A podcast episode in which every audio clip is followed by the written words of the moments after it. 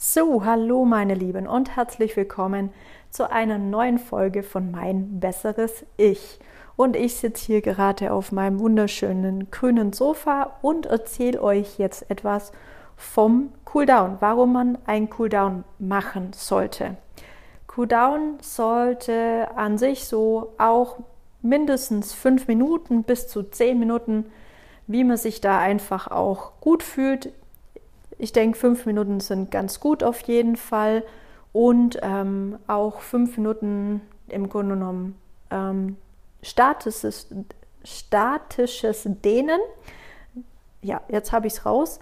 Wäre auch nicht ganz so schlecht. Ist natürlich beides auch weiter zu erhöhen von 10 Minuten Cooldown zu ähm, 15 Minuten Stretching oder noch mehr. Und warum sollte man das machen? Wenn man in der sportlichen Belastung ist, ist es einfach so, dass man vor allem, sei es jetzt beim Joggen, ist es so ein ganz typisches Beispiel, ähm, wird einfach Laktat, also Milchsäure, produziert im Körper durch die Belastung, weil wir einfach ähm, mehr Sauerstoff brauchen ähm, und dann im Grunde genommen sich das immer bildet und je länger eine Einheit dauert oder auch wir sozusagen je anstrengender das ist, können wir irgendwann mal, kann der Körper dieses Laktat, diese Milchsäure nicht mehr perfekt abbauen. Und dieses perfekt abbauen hat dann einfach die Folge, dass es zu Muskelkater auch kommen kann.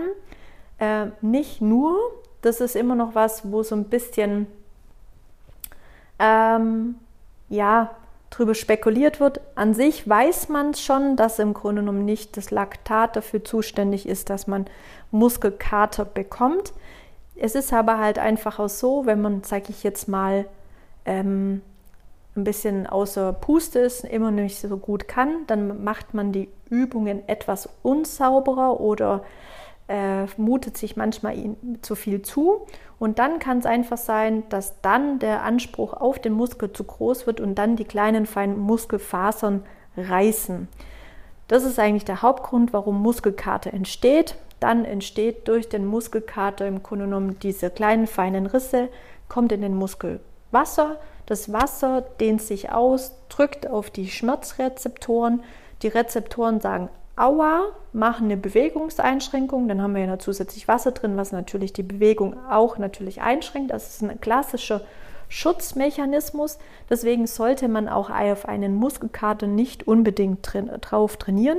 Deswegen ist es immer so, ja, Laktat ist nicht zuständig für im Grunde genommen äh, den Muskelkater, aber es verhindert auf jeden Fall eine perfekte Regeneration und in der Übermüdung, wenn Laktat mehr im Körper ist, ist man einfach unsauber, nicht mehr so voll fokussiert und dann kann einfach äh, im Grunde genommen so eine Unsauberkeit entstehen und dann vielleicht auch mal eine Überdehnung des Muskels und dann im Grunde genommen oder Überbeanspruchung des Muskels und dadurch Muskel, Muskelkater.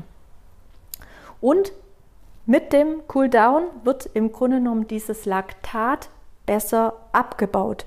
Wir kriegen also dadurch, dass wir aufs Laufband gehen, wenn wir marschieren auf der Stelle, spazieren gehen, auf den Crosser gehen, wie ihr auch immer das machen möchtet, ist es einfach so, dass wir unsere Herzfrequenz langsam nach unten fahren, das Laktat dadurch in der Bewegung bestens abgebaut werden kann und dadurch haben wir sofort eine bessere Regeneration können im Grunde genommen dann wieder früher trainieren und unser Körper hat einfach die Möglichkeit, das perfekt sozusagen einfach abzubauen und sofort in die Regeneration, also in den Aufbau der Muskel und so weiter und so fort zu starten.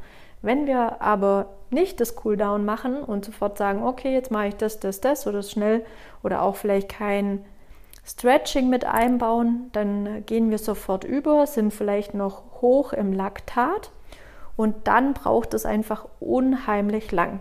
Deswegen würde ich euch immer wirklich ein Cool Down empfehlen, wirklich langsam runterzukommen, auch ein statisches Dehnen, Stretching zu machen. Wobei ich auch sagen muss, so ein Stretching, sage ich mal, eine extra Einheit ist auch sehr, sehr gut und wirkungsvoll, weil es ja wirklich auch nur darum geht. Aber bei dem Stretching ist es auch so, dass man nicht gleich voll in die Dehnung reingeht, sondern da erwärmt man sich auch. Und ähm, ja, das sind eigentlich die Vorteile des Cooldowns und deswegen sollte man es auch machen.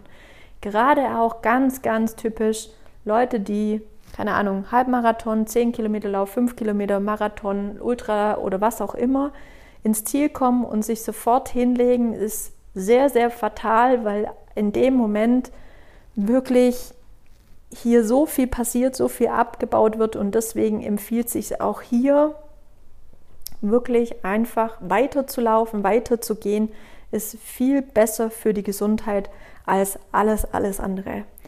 So, das sind meine Erfahrungen und egal, ob ihr Handballer seid, ich war ja selber Handballerin, äh, man denkt immer, ja, ist nicht so wichtig. Ähm, ausgehen danach und äh, ein bisschen rumlaufen gemeinsam ist tausendmal besser als nichts zu tun. Deswegen nimmt euch das zu Herzen, auch wenn ihr der kleinste Verein seid, ganz egal, aber damit ist jeder angesprochen und es tut jedem gut. Ich danke euch wieder für eure Aufmerksamkeit. Bis dahin, bye bye.